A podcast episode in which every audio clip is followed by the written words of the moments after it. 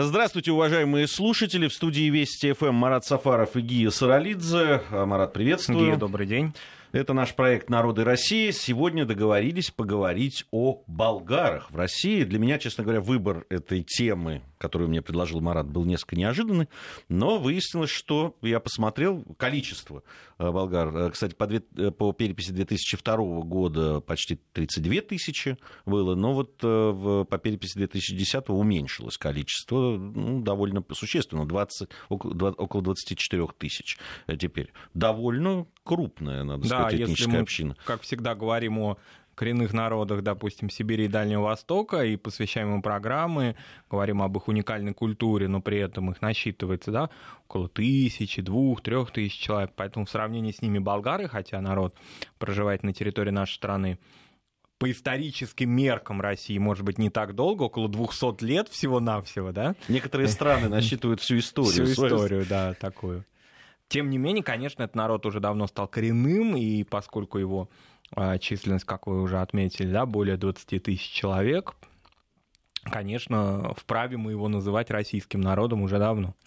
Тем более, что наиболее старая такая историческая общность болгар на территории нашей страны возникла в Крыму, собственно говоря, вообще вот эти болгарские переселения в Российскую империю, конечно, взаимосвязаны с глобальной политикой, с геополитикой, с взаимоотношениями России и Османской империи, с покровительством России христианских народов Балкан и с тем, что в разные очень сложные моменты их истории, история этих народов, Россия предлагала им помощь, и христиане Османской империи переселялись на территорию России. Ну и России была, конечно, большая выгода от этого, поскольку земли эти были мало освоены.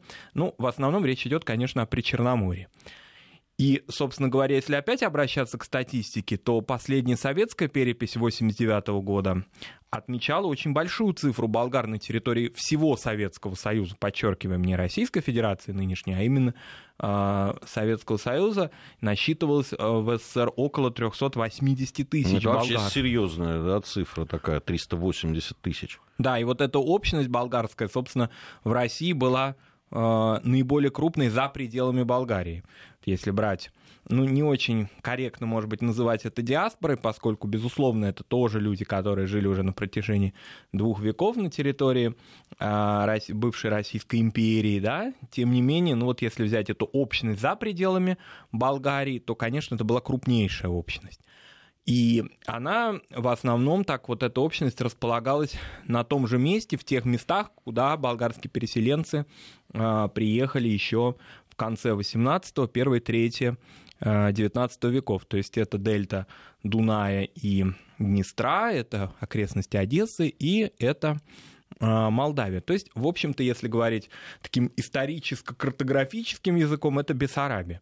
Вот в эти земли, в Южную Бессарабию, Буджак такая историческая область, в переводе с турецкого это означает угол, а, собственно, это и является углом, потому что если посмотреть на карту, это такая достаточно, ну, я бы не сказал труднодоступная, но особая область при Черноморье, плавни Дунай, его дельта колоссальная, многокилометровая. Вот там болгары переселялись. Туда, вернее, болгары переселялись из Османской империи. Но также переселения были в Крым. Собственно, вот э, крымские болгары на территории уже, непосредственно если говорить, нашей страны наиболее древней их общность. Э, Марат, ты уже сказал по поводу того, что э, была целенаправленная, целенаправленная политика в Российской империи по ну, если не по такому э, переселению специально ну, народов, но приглашению, да. А что, собственно, входило да, вот в эту политику? Что предлагали? Как это происходило? Да, во-первых, помимо болгар приглашались и, собственно, селились они часто рядом с сербами, селились они с албанцами, арнаутами. Ну, я об этом знал, но большого какого-то материала у меня не было. Вот специально я посмотрел на эту тему. Э, албанцы, собственно говоря, казалось бы, где Албания, где Российская империя? Тем не менее, они также приглашались, и болгары особенно. Переселение было целенаправленное, достаточно продуманное и очень экономически выгодное для этих людей. Помимо всех политических и иных каких-то предпочтений, конфессиональных, безусловно, да. о языковых не будем говорить. Люди, как правило, мало знакомы с южнославянской лексикой.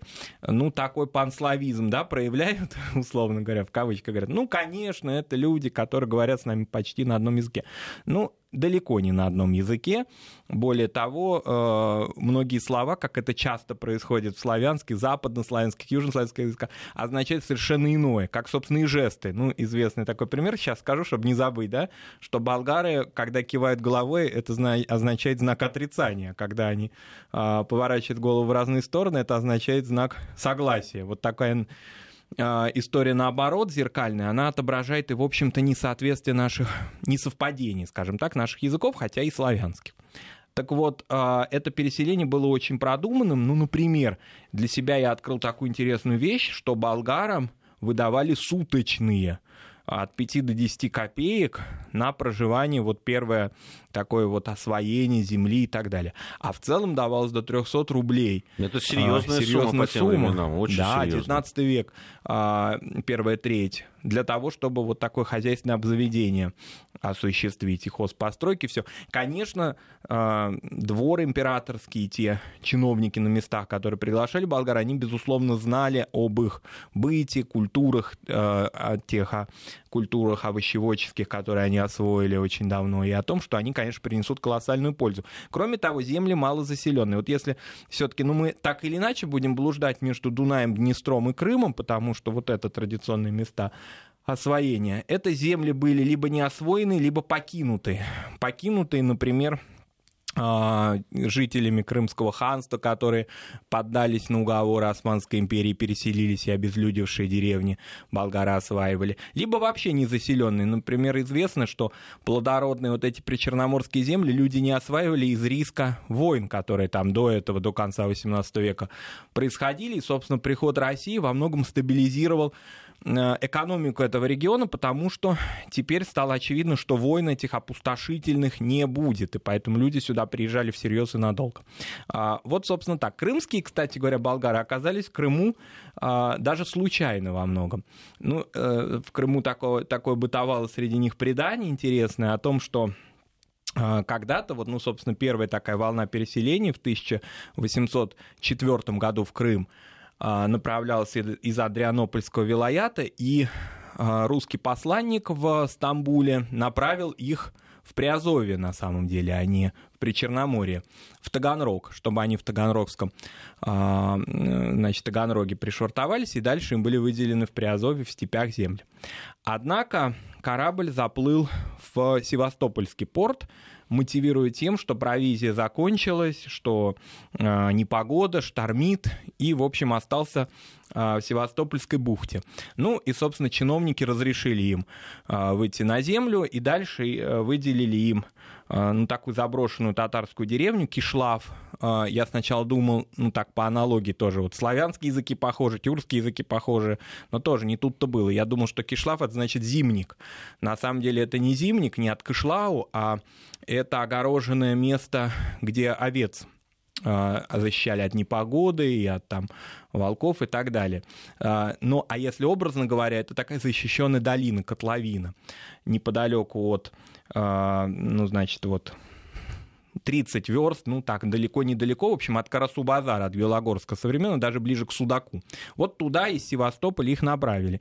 И они там эту деревню возродили, и, собственно говоря, до середины 20 века это была процветающая болгарская процветающая болгарская деревня, село с церковью, даже не деревня, а село с Вознесенской церковью, с очень большим количеством э, состоятельных людей, с э, высоким уровнем овощеводства и вообще всегда этнографами, экономистами, статистиками крымскими это отмечалось и в первой половине, э, в начале, вернее, 20 века. Это был вот такой вот основной их очаг крымского заселения. Ну, тут э, нельзя не отметить, что, конечно, э, очень продуманная действительно политика была, ведь э, люди оказывались в очень похожих климатических, климатических условиях, и возделывали они те культуры, если мы говорим о сельском хозяйстве, о овощеводстве, которые были им отлично знакомы. В общем, все условия э, э, позволяли им очень быстро адаптироваться и наладить хозяйственную деятельность. Да, и кроме того, власти не сомневались в их политической лояльности, поскольку и на территории... Что тоже немаловажно. Немаловажно, конечно, границы империи, а, достаточно сложная территория, но было очевидно, что болгары лояльны, они и на территории Болгарии, собственно говоря, проявляли а, прорусскую а, позицию задолго до русско-турецких войн. И, собственно говоря, это было и одним из мотивов их выезда. Например, всегда вот эти выезды сопровождались после русско-турецких войн новые волны возникали. Например, а, потом была волна следующая уже в 1828-29 году Воронцов пригласил их после очередной русско-турецкой войны. Потом после Крымской войны, ну, вероятно, это такая последняя была волна. Вот они постоянно пребывали после каких-то глобальных русско-турецких конфликтов, понимая, что их положение в Болгарии которая принадлежала Османской империи, не очень завидна. Но была и экономическая мотивация, помимо политической, и вот такой вот антиосманской — это малоземелье в Болгарии, а кроме того, много было переселенцев-горцев, те, которые переселились с Родопских гор, ну, в общем, с а, тех зон, где земледелие было затруднено. Поэтому разные мотивы их привлекали. И вот они по Черному морю, блуждая, собственно говоря, часто это были очень рискованные предприятия, достигали России. Вот, например, вторая волна была такая, ну, не волна, что ли, а второе переселение в 1806 году в Евпаторию. И вот отмечалось, что это было 13 семей, из Анатолии, они вот переселились уже, то есть из внутренней Турции, да, не из балканских земель, переселились в э, земли близ Бахчисарай. Вот так села эти вели свою историю. Кроме того, что они православные, кроме того, что они лояльны России, кроме того, что они овощеводы, очень важное значение имело их экономическая предприимчивость. Они не просто вот овощеводы такого вот натурального, ведущие натуральное хозяйство, но очень быстро переходившие на рыночные рельсы, выходившие на рынки Крыма, поскольку Крым начал осваиваться как курортная зона, конечно, это было очень важно. Что касается отраслей, вот вы совершенно правы, да, что эти отрасли были им характерны для а, Балканской зоны, это, конечно, овощеводство, при этом они стали в Россию привозить то, что потом в 20 веке мы стали называть болгарским перцем. Но это интересная такая диковинная, в общем-то, во многом, ну что ли, филологическая, не знаю, мифи, мифологическая история, как болгарский перец стал болгарским. Совершенно э, хорошо известно всем нашим соотечественникам, которые бывают даже в той же Болгарии и в других странах. И когда, значит, вот этот э, такой достаточно распространенный продукт они потребляют, они знают, что его болгарским никто не называет. Да? А на этот счет существует две версии. Мы недавно совсем с моей коллегой Полиной Ступак говорили о болгарской кухне в программе «Культурное путешествие». И там вот этот миф, э, что называется, разоблачали. Ну так, в кавычках, конечно. Существует все-таки, на мой взгляд, наиболее Э, такое обоснованное, что ли, происхождение этого мифа связано уже скорее с 20 веком и даже с советскими временами, социалистической Болгарии, когда вот он стал активно поставляться в СССР и культивироваться, соответственно, э, в южных республиках, и в народе его стали называть болгарским. Как-то так это распространилось. Хотя существуют более такие старые версии, которые возводят это вот как раз к, времен, к временам переселенцев, что они вот торговали, значит, на южных базарах в Одессе, в Крыму, значит, в Херсоне, Херсоне. Мне вторая версия больше нравится. Ну, мне она вторая, более романтическая. Она более романтическая, да, и более такая, как бы сказать, ну, э, архаичное, что ли. Безусловно, может быть и так. Но помимо болгарского перца это помидоры, это таба- э, освоение таб- табака, хотя здесь была очень серьезная конкуренция. А, мы знаем, что в Крыму у нас есть очень такой интересный народ, малочисленный, но древний очень, караимы, крымчаки есть второй народ, которые были прекрасные возделыватели табака и, более того, торговцы табаком, особенно если учитывать вот караимскую предприимчивость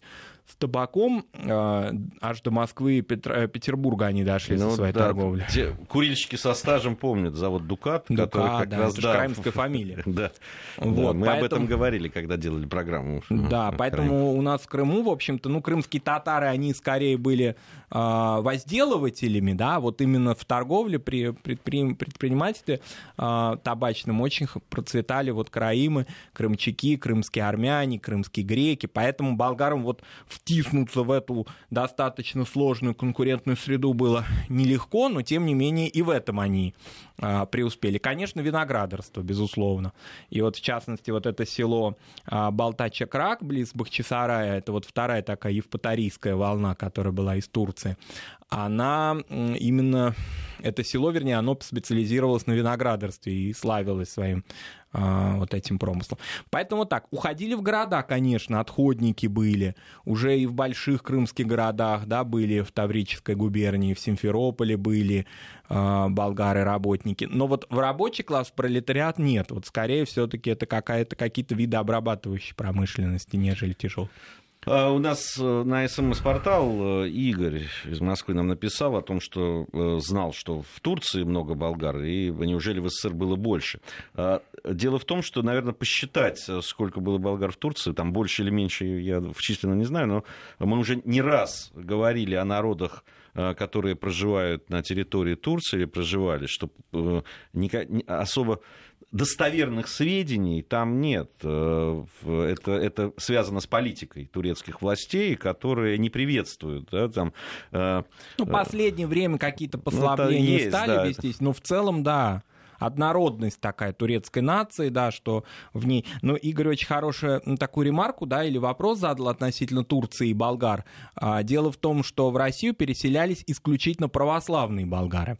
А между тем существует достаточно крупная, и тоже статистика нам не дает конкретного ответа, болгарская общность помаки, или как в Болгарии их называют помацы, которые являются болгарами, не ассимилированными, говорящими на болгарском языке, но исповедующими ислам. В османские времена они его приняли.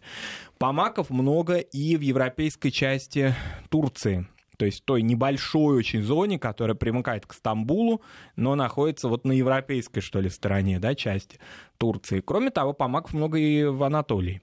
Поэтому, безусловно, болгарская общность есть, но болгары э, как и все остальные народы, вот ввиду этой сложной, очень достаточно жесткой национальной политики и Османской, и Турецкой республики в 20 веке, конечно, серьезно ассимилировались. Но помаки есть и в самой Болгарии, в Родопах есть, помакская общность, вот, собственно, которые остались в Болгарии, они-то и не ассимилировались. Они, да, исповедуют ислам, отличаясь тем самым от основной части православных болгар, но говорят на болгарском языке. Да, а вот э, посчитать там людей...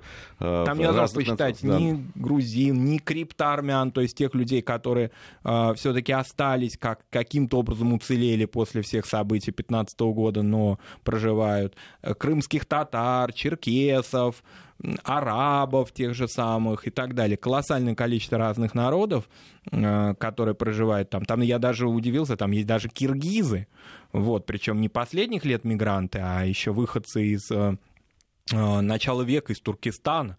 Так что... Ну, там очень много народов. Вот вообще зона Причерноморья, там, где вот населены были лазами, аджарцами, да, там это, в общем, очень близкие... Ну, ну картвельские да, народы. Картвельские да. народы. Да. Поэтому здесь очень, очень трудно в этом смысле сравнивать. Да, поэтому вот все-таки те, которые в Советском Союзе называли себя болгарами, они так или иначе владели болгарским языком, особенно те, которые проживали в своих исторических вот этих старых зонах, придунайских, и те, которые, в общем, идентичность болгарскую не потеряли. Вот что касается языка, э, сохраняли язык?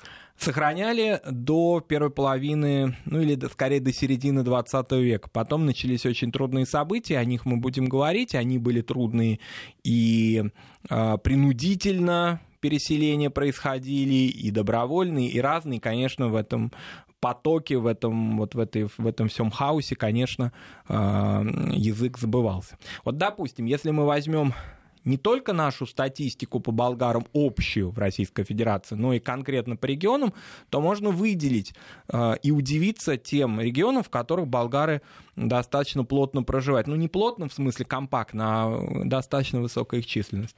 Ну, понятно, Крым, традиционное место, Москва, Московская область, это все всегда практически у всех этносов, которые э, столичный регион э, населяют. Но дальше удивляет, что достаточно много Э, болгар э, проживают на территории Тюменской области, в Ханты-Мансийском округе и так далее. А, то есть в Западной Сибири. Это болгарские переселенцы поздние уже, конечно, которые никакого отношения уже к османским всяким вот этим вот сюжетам не имеют. это болгары, которые переселялись уже из союзных республик в РСФСР по разного рода причинам. А, ну, достаточно сложное драматическое событие да, в болгарской истории, это 1944 год, это те депортации, которые происходили. У нас всем хорошо известна крымско-татарская тема, но также и армянская, также и греческая, также и болгарская. И вот эти болгарские переселенцы вынуждены, да, они оказались в том числе на территории Пермской области, Казахстана, а, и вот там некоторые из них оставались. Правда, им удалось достаточно, ну, кто имел силы и возможности, вернуться обратно потом в Крым. А, Марат Сафаров, Гия Саралидзе в студии Вести ФМ. Это наш проект «Народы России» о болгарах российских мы сегодня говорим. У нас новости, после новостей вернемся. Марат Сафаров и Гия Саралидзе по-прежнему в студии Вести ФМ. Это проект «Народы России». Сегодня мы с Маратом говорим о российских болгарах. А, вот по поводу депортации. В 1944 год а, есть какие-то мысли по поводу того, почему болгары, э, вот, э, крымские болгары, да, которые проживали э, в Крыму, попали вот под эту депортацию? Вообще, если смотреть ее такую, да, слово логика даже не подходит, да, вообще какие-то мотивы, которые э, звучали, то фактически в них разобраться очень сложно. Можно так сказать, что все коренные народы Крыма, которые жили в Крыму, да, так или иначе подверглись депортации. Потому что насколько сложны истории да, проживания в Таврической губернии, даже в Крымском ханстве и так далее, греков, армян, а, крымских татар, болгар, очень разных народов, и часто конкурировавших, и живших мирно, и живших по-разному, и тем не менее все они были под одну гребенку, что называется, выселены. Пусть там некоторые было различие в днях буквально, да, но тем не менее это вся общая волна. А, можно строить разные какие-то истории, включая конспирологические или какие-то привязки к э, реалиям 20, 20 э, века Второй Не, ну, мировой э, войны. Там напрашивается, конечно. Болгария, Болгария... В, в оси, да. Что Болгария, значит, поддерживает э, Гитлера и так далее. Но симпатии болгар, которые жили уже в Советском Союзе в течение, ну, не знаю, двух десятков лет, трех десятков лет, а, имели ли они симпатии по отношению к этому режиму, да, а, в Софии? Ну, совершенно очевидно, что нет. Вот если брать гражданскую войну, там интересный сюжет. А, в годы гражданской войны болгары не принимали ничью сторону. Понятно, что Крым был плацдармом и для одних, и для других, и для третьих. Они не принимали, считая это внутрирусским конфликтом. То есть они себя отделяли? Они себя отделяли, да. Вот они такие вот «моя хата с краю» в самом таком буквальном смысле слова Киселева. И они не поддерживали никого, включая, например, и крымско-татарскую такую буржуазию, которая там была. Вот это интересная позиция. Потом они достаточно сложно отнеслись к коллективизации. Дело в том, что болгарская коллективизация прошла болезненнее, чем коллективизация других народов Крыма.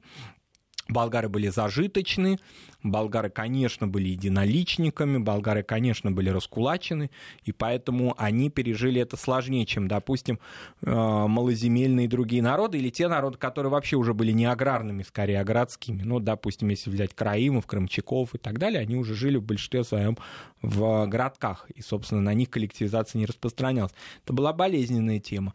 Вот, ну вот такие вот какие-то, все это, в общем, можно отнести к любому народу. А вот, допустим, караимы не были депортированы, они остались на территории Крыма. Крымчаки погибли до большей части во время нацистской оккупации, во время Холокоста в Крыму. Поэтому вот такая вот алогичность этой трагедии.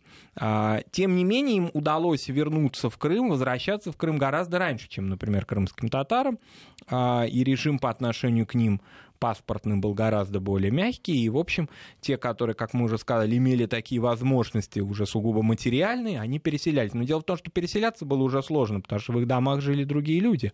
Это известная тема. А, допустим, вот этот же Кишлав, то есть село, которое они покинули не по своей воле в 1944 году. Оно уже было селом Курским. А, причем Курская это не игра слов. Многие были действительно выходцами из Курской области, а, из украинских деревень, из Кубани, ну, из разных частей Советского Союза.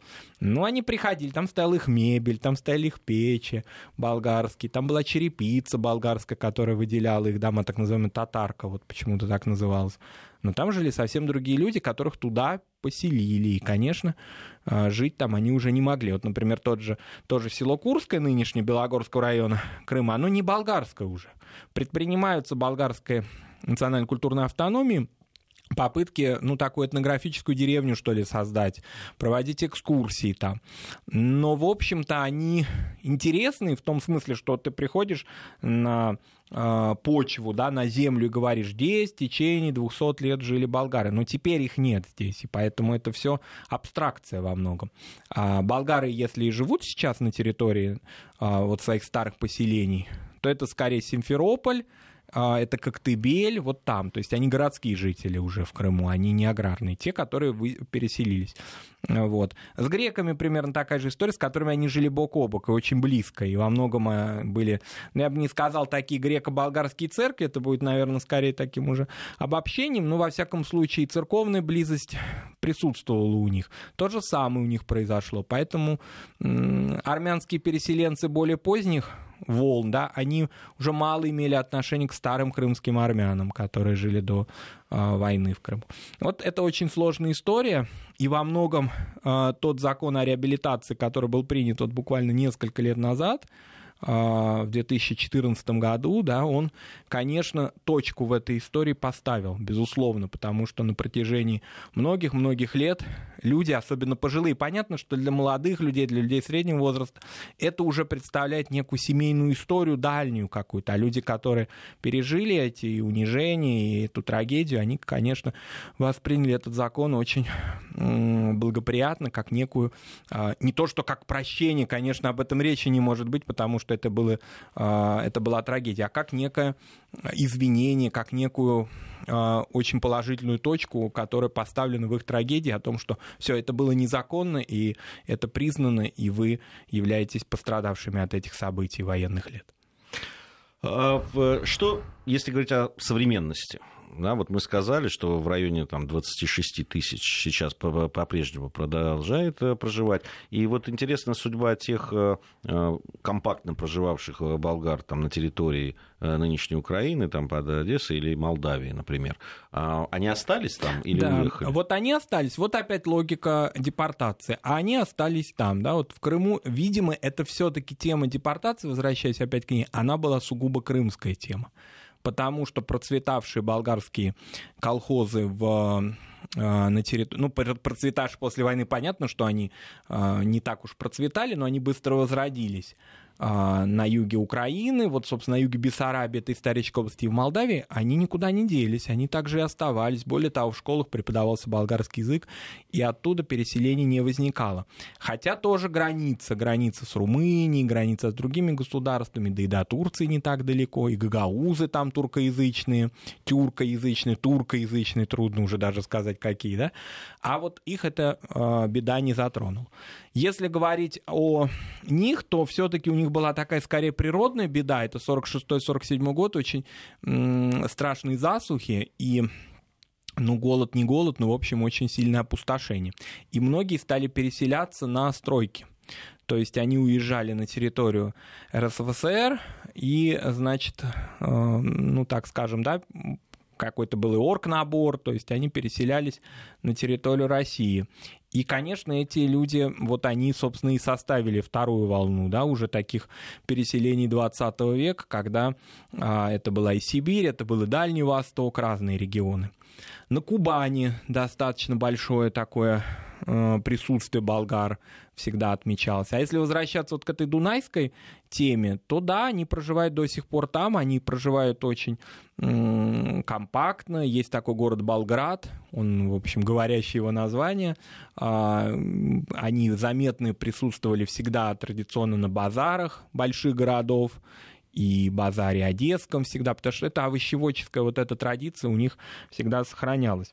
А если брать, допустим, ну вот эту вот зону, то она очень интересная, она многонациональная, вот эта Дунайская зона. Кого там только нет. Там есть и вот эти албанские переселенцы, там есть и гагаузы, Там есть и липование, это интересная такая группа старообрядческого населения, которая поселялась там. Потому что это все-таки считалось не, некий угол. Вот, вот мы с чего начали, вот об этом буджаки, да, в переводе с турецкого угол.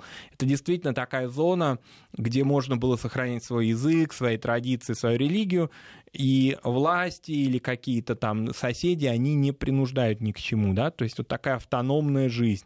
А, при этом это не горы, не долины, а это плавни. Вообще особая такая территория для бывшего Советского Союза, для Российской империи, да, вот такой распадающийся Дунай, который многими-многими-многими какими-то вроде бы мелкими реками или вообще таким грандиозным озером, да, впадает в Черное море, и вот в этой зоне на островках буквально, который заливает в половодье водой, вот болгары селились. Поэтому некоторые из них, например, стали осваивать рисоводство совершенно такую особую, уникальную культуру для наших краев. А, кроме того, если опять вот так переключаться туда-сюда, да, вот опять к Крыму возвращаться, и овцеводство разные такие, но это все старые отрасли, конечно. А, Дунайская, вот такая Болгария в кавычках, да, она, конечно, сохранила свой уклад. Крымская нет, потому что крымские болгары в большинстве своем городские жители. А численность Молдавии несколько такая. Вот ведь эта зона тоже переходила из рук в руки очень часто в XIX веке. Скажем, в начале XIX века вот она вошла в состав Российской империи, а потом была утрачена после Крымской войны, а потом вновь вернулась после 1877-78 года победоносной русско-турецкой войны. В начале 20 века, в 1918 году, ушла в буржуазную, как тогда говорили, Румынию. И, наконец, в 1940 году вошла в состав Советского Союза, но южная часть в состав Украинской ССР, а северная часть в состав Молдавии.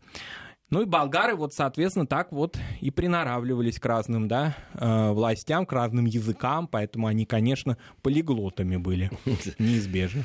Ну, довольно долго сохраняли свой язык, а да. некоторые до сих пор сохранили. У нас сейчас информация о погоде, региональные новости, затем мы с Маратом Сафаровым вернемся в студию и продолжим э, нашу программу. Продолжаем.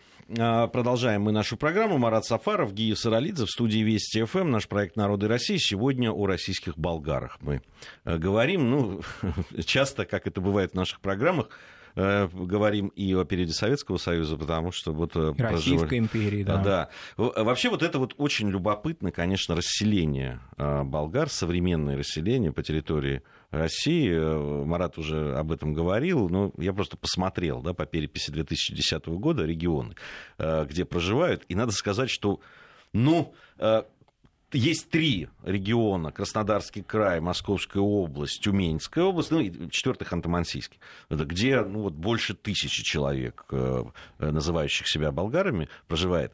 Но практически нет в России региона, где не было бы хотя бы 20-30 человек, которые называют себя болгарами. Это удивительно. Просто а, Якутия, да, там, ну, практически все наши э, территории российские. Да, и более того, во многих регионах, ну, включая Крым, существуют старые уже национально-культурные автономии, общества болгарские. А в Москве, например, действует болгарская церковь, Э, многим москвичам она известна. Ну, так официально она именуется подворьем болгарского патриархата. Располагается она на Таганке, на Гончарной улице. Я, правда, не знаю, не могу сказать точно. Я бывал в ней несколько раз. Я не, не был на службах э, на них. И когда я был там, там были а, прихожане москвичи, то есть не болгары. Но Считается, что это вот такой центр притяжения болгарской церковной жизни в Москве. Интересная история этого старого московского храма, как он стал болгарским. Это тоже геополитика такая большая и сложная, а, конец 40-х годов, когда, в общем, такие строились и, во всяком случае, если доверять историкам церкви, которые этим вопросом специально занимались, темы такой Москвы, как Центр Вселенского православия. Но это известная тема, вот конец 40-х, 47-й, 48-й год, Э, наверное, стоит адресовать именно к специалистам в этой области, которые специально этим занимались, но именно в этот период в Москве появились подворья и антиохийское, вам хорошо известное, да, около чистых прудов, Да-да. А, Меньшиковой башне, и вот болгарское, вот это вот все такой вот а, контекст один этих появлений. А, кроме того, в Москве существует с 1974 года, достаточно давно, уже более 40 лет, болгарская школа и культурный центр. Это все посольские, конечно, учреждения, но они ведут и активную культурную работу. То же касается, и если брать территорию нашей страны, то и Крыма, где, в общем, а, ну и экскурсии сейчас вот особенно популярны по болгарским местам, того же Старого Крыма, например, хорошо известного, я думаю, по биографии Грина, вот это такое живописное, очень красивое место, где исторический район сохранился, квартал, который э, назывался Болгарщина. Это вот такое вот место старого расселения болгар до середины 20 века. Там фонтаны болгарами установленные были. И один есть очень интересный, такой в восточном стиле, как бы такой вот немножко какая-то турецкая даже реплика в нем а там храм, который основали болгары. В общем, вот такая вот старая болгарская жизнь там сохранилась в застройке этого небольшого городка. Так что, в общем, можно сказать, что интересные такие проекты есть, типа по изучению болгарского языка и так далее. Это нельзя сказать, что это община, которая вот э, в прошлое окунулась, она и в активном своем развитии находится. А интересно же, что вот поскольку климат тех зон, куда болгары переселялись из Османской империи, а, был схож а, с российским, то а многие обычаи и обряды, в том числе календарные, у них сохранялись здесь, поскольку они как бы совпадали, вот, а, не было какой-то имитации этого. Ну, к примеру, болгары в Крыму всегда отмечали Мартиницу, это такое особое время, особый сезон, это весна, если говорить точнее и шире, это празднование а, дня такой бабы Марты, 1 марта. А это такая мифическая, значит, женщина, по-разному ее, конечно, именуют. Некоторые говорят, что это уже старуха какая-то, такая вот очень а, ну, скажем так, капризная, которую нужно умаслить, ублажать для того, чтобы она не повернула время вспять, то есть чтобы не, опять не пришли заморозки, чтобы не пришли снегопады, поскольку уже весной начинают набухать почки, а где-то даже цветение начинается, и вот эти возвратные заморозки фатальны для садовода, например, и поэтому надо ее умаслить. Каким образом? Например, вывешивали красные какие-то, а, допустим, полотенца или даже рубахи женские, красные платья на воротах, на заборах, вот как бы показывали ей, что она это может взять. Кроме того, девушки и парни, пове... ну, так скажем, повязывали на руке разные ленточки разных цветов, вот тоже, чтобы показать, что э, они эту Марту ждут, и, в общем, ее ожидание такое, да, олицетворяет начало весны. Надо сказать, что этот праздник вот в тех или иных разных, да, сюжетах, он присутствует у многих народов. Он присутствует у румын, например, и у румын есть интересная такая, такая аналогия. Э, Мерцешор такой праздник, у молдаван, у э, боснийцев, у сербов, то есть вот по балканскому дальше уже а, пространству этот праздник отмечается. День Константина Елены в Крыму отмечался, церковный праздник, ну, известный, да, а, фигура византийской, ну, даже скорее римской, да, истории, которые а, привнесли христианство, точнее, даже не византийская, а римская, конечно, история, которая, значит, привнесли в Рим христианство. Вот это отмечалось. Был такой праздник Нового года, причем Новый год не в том смысле, что он совпадал, это было 1 января, но он скорее привязывался к к празднованию Дня Святого Василия, который по старому стилю 1 января, по новому 13-14 января. И вот такой праздник был, когда кизиловыми веточками надо было друг друга, значит, как-то вот прикоснуться к друг другу кизиловым э, веточкой с уже набухшими в это время э, почками, потому что считалось, что кизил, вот он набухает аж в январе, а расцветает, что называется, то есть созревает, почти через год. И вот это как бы весь год будет в благополучии, весь год будет в благодати. И вот такая определенная аллегория, она в этом празднике присутствовала. Он что в Болгарии отмечался, что в Крыму отмечался, потому что примерно в одно и то же время все набухало, зацветало, расцветало и созревало. Вот. А, ну что, осталось о кухне поговорить болгарской, тем более, что здесь есть что сказать. Да. И кухня, конечно, тоже рецептура совпадала. Ну, самое коронное блюдо, я думаю, все болгары согласятся с нами, это банница, это пирог. Слоеный пирог, который может быть, что называется, наполнен брынзой, но это традиционно, но может быть и другой рецепт. Допустим, весной, вот в это время года, когда еще зелень свежая, банница часто со шпинатом. Это такой вот прямо вот цимес банницы. Это когда она зеленая, зеленым. Она сама по себе как тесто, да, безусловно, как пирог, как каравай даже, но наполнена она шпинатом. Но классика это, конечно, брынза. Брынза болгарская, она отличается от брынз других она более мягкая. Ну, например, она не очень похожа на фитаксу, на греческую брынзу. А, и вот, собственно говоря, вот это банницы. Есть банницы мясные, которые а, готовятся с мясом и с овощами. Но главное в баннице это слои, то есть это слоеный пирог, а, и вообще это больше, чем пирог, больше, чем блюдо. Это вот какой-то символ болгарского теплого дома. Если в доме есть банница, если она хозяйка ее умеет готовить, значит вот дом по-болгарски устроен. И в Крыму, собственно говоря, многие а, женщины до сих пор умеют готовить банницу, и этому учили своих соседей. Ведь Крым очень интересная зона переплетений кулинарных разных традиций. Люди не принадлежащие к тому или иному этносу, все равно готовят эти блюда. Ну, допустим, классика — это чебуреки крымские, да? Кто их только не умеет готовить, а что они вышли из, допустим, крымско-татарской среды, это уже сейчас не имеет значения, потому что это общекрымский продукт. То же самое и с болгарской едой, ну, не по всему, правда, Крыму, а вот больше вот в этой зоне старого Крыма, вот в этой, на этой территории Феодосийском уезде бывшем, вот кто вот там пожилые люди передавали из поколения в поколение а, рецепты.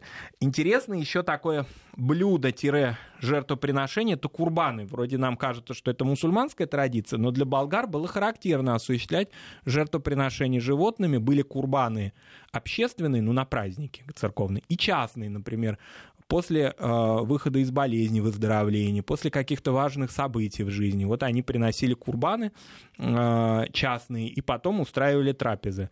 Как всегда на юге, это трапезы шумные, уличные, дворовые, то есть на свежем воздухе. В основном, ну, понятно, что это баранина. Приготовление блюд на решетке, конечно, для болгар всегда было характерно. Не обжаривание в котле, а вот именно а, ну, какие-то виды, ну, я бы не назвал это кебабами, ну, какие-то напоминания об этом, да.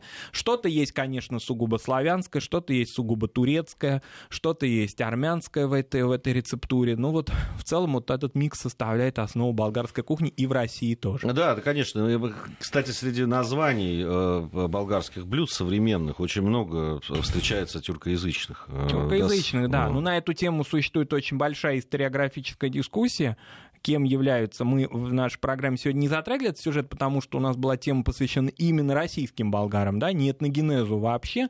Но вкратце сказать об этом очень сложно. Ну, понятно, что тюркское влияние, а, хотя бы в самом названии да, да, даже, не только османское, а, собственно, древнетюркское. Есть же такое понятие прото-болгары. А если посмотреть на игру слов болгары, булгары, балкарцы. Есть же сторонники версии, что это тоже общее какое-то единство в этом присутствует. Хотя в современной Болгарии эта тема не очень модная, потому что она как бы, ну так скажем, подчеркивает тюркские корни болгар, тогда как болгары всегда стремились э, считать себя славянами. Но это понятно, вот эта антиосманская тема 19 и далее а, раньше веков. Ну что ж, время, э, которое у нас было отведено на программу, подошло к концу. Э, вынуждены мы прощаться с Маратом э, на неделю. Вот совсем скоро в студии появится уже Армен Гаспарян. Марат, спасибо. Спасибо большое. Да, вы далеко не уходите. Сейчас новости, друзья. И совсем скоро мы вновь будем в эфире. Программа «Параллели» выйдет.